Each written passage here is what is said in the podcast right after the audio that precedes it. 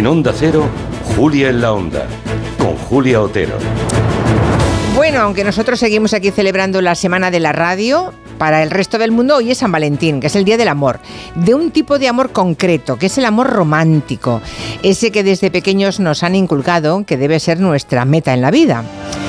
Piensen en cada una de las películas, los cuentos infantiles, las series, los libros que hemos ido devorando a lo largo de las décadas, de los años.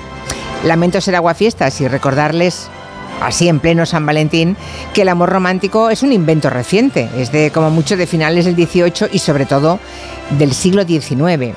Y si me apuran, fue de aplicación básicamente en los estratos más bajos de la sociedad, porque las élites dominantes en Europa casaban a sus hijos con otras expectativas, relacionadas con el poder, el dinero, el ascenso social. Para una familia poderosa, casar bien a un vástago tenía poco que ver con enamorarse o con sentir mariposas en el estómago. Qué bien mirado, oiga, qué metáfora más inquietante, ¿no? Metáforas, o sea, mariposas en el estómago. Bueno, no había nada más próspero ni más seguro que un matrimonio de conveniencia, aunque ese toque cínico hoy la verdad es que no encuentra quien lo defienda. Así que aprovechando la fecha,